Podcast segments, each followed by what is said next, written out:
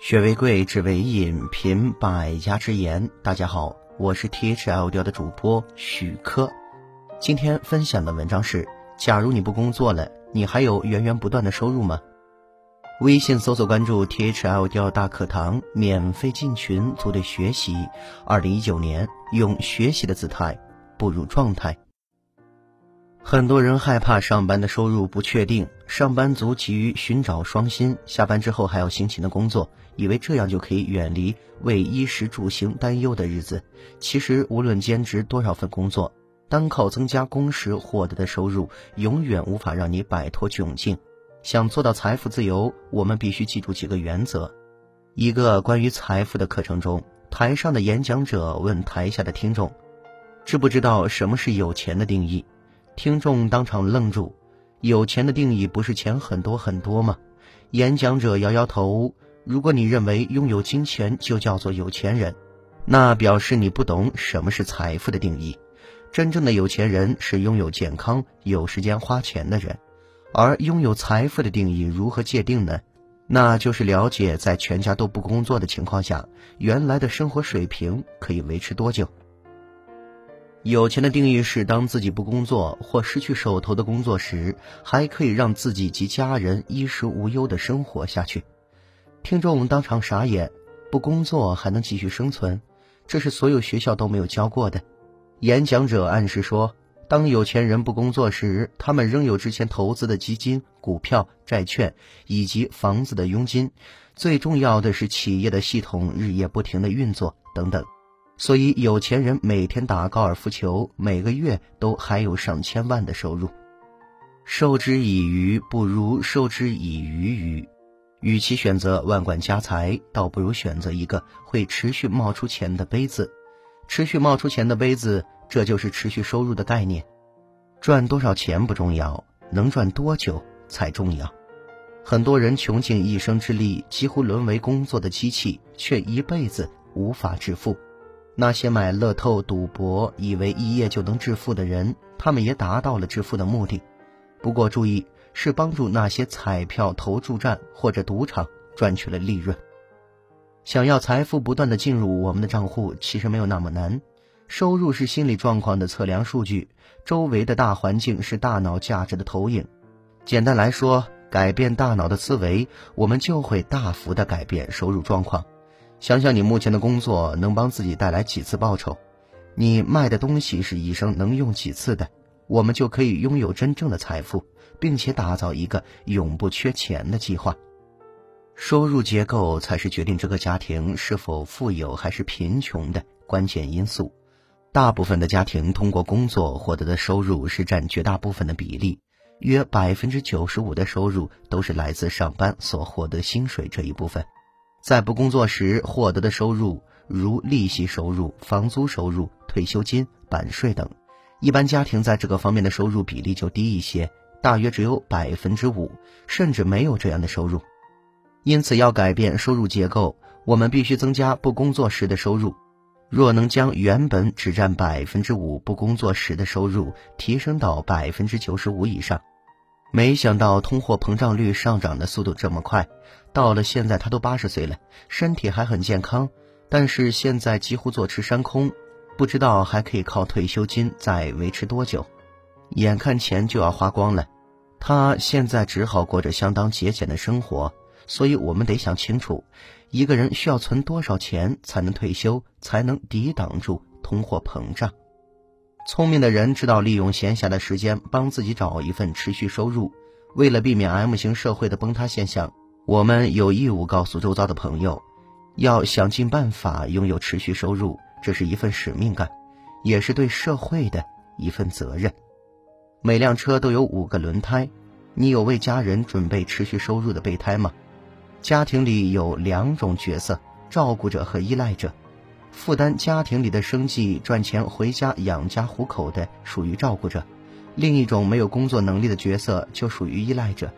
风险总是无处不在，如果很不幸照顾家庭的人出事了，这个家将陷入贫穷，甚至过不下去。因为照顾者倒下去，而使全家顿时失依靠，需要社会救济。这样的现象在台湾屡见不鲜。其实不需要发生意外，只要有一天照顾者被老板辞退，失去收入的来源，全家的经济重心就会顿时失衡。注意，大部分的照顾者每天辛勤的工作，长期下来身体极有可能不堪重负，因此常常往往最先倒下的都是照顾者。聪明的家庭知道未雨绸缪，甚至可以让照顾者不那么辛苦。彻底改变收入结构，追求持续收入是唯一的选择。因此，要远离贫穷，全家至少有一个人创造持续收入。人在顺境中一定要想一想危机在哪里，什么时候创造出持续收入，你就能在什么时候脱离贫穷。趁自己还有体力与业余时间。赶快为自己和家人至少累积一份持续收入，投资收益、版权收益或者系统产生的利润，都属于持续收入的一种。台湾约一百五十万名千万富翁都是在工作之外，利用业余时间，通过发展自己的持续收入系统，得以彻底摆困贫穷，实现资金不断的进入我们自己的账户。然而，我们知道，凡是不可持续的收入，再高都不值得羡慕。超时工作以健康为代价去追求更不值得。另外，光靠储蓄的利息也不足以让你养老。有一个朋友在三十年前从公务员上退休，拿了三百万新台币的退休金。在三十年前，三百万新台币是相当大的一个数目，因此这个朋友觉得从此不愁吃穿了。但在今天看来，三百万台币又算什么呢？你今天找的客户是不是明天还会来消费？很多种选择，事实上是可以让你多次获利的。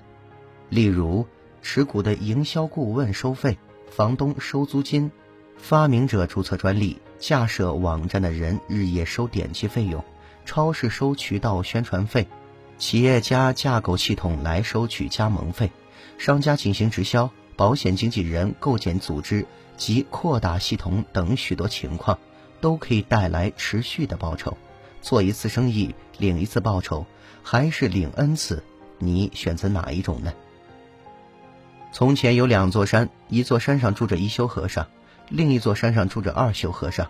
山上没有水，每天一休与二休都需要到山下挑水，两个人很快成为好朋友。某一天，二休去挑水时，发现一休竟没有出现，他想或许一休生病了。第二天。二修再去挑水，一休还是没有出现，二修就开始担心了，决定去探望一下一休。上山后，他发现一休正在大树下打太极拳。二修惊讶地问道：“一休，为什么你没有挑水还有水喝？”一休回答道：“这三年来，我每天挑完水都会利用零碎的时间挖井，现在我已经挖好了一口井，泉水源源不断地涌出，从此以后。”我再也不用下山挑水了，我还可以省下很多的时间做我喜欢做的事情。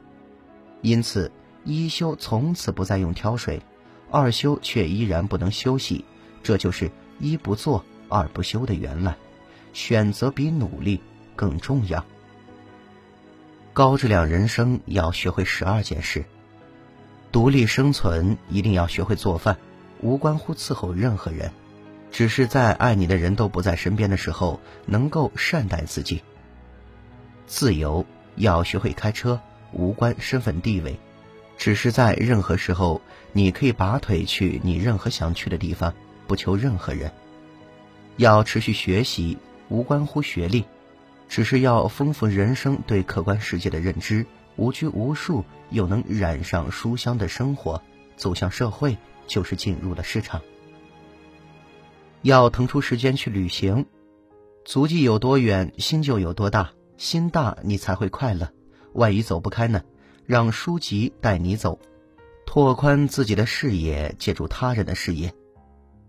如果世上仅剩两碗水，一碗用来喝，一碗用来洗干净你的裤和脸，自尊与贫富没有关系。天塌下来都不要哭，也不要抱怨。那样只能让爱你的人更心疼，恨你的人更得意。平静的承受命运，爱你的人自会关心。风度与境遇无关，就算吃酱油拌饭，也要铺上干净的餐纸，优雅的坐着，把将就的生活过得很讲究。去远方的时候，除了相机，请带上纸和笔。风景是相同的，看风景的心情永远不会重复。徐霞客之所以是徐霞客，不是因为走的路最多。独立人格，一定有属于自己的空间，哪怕只有五平米。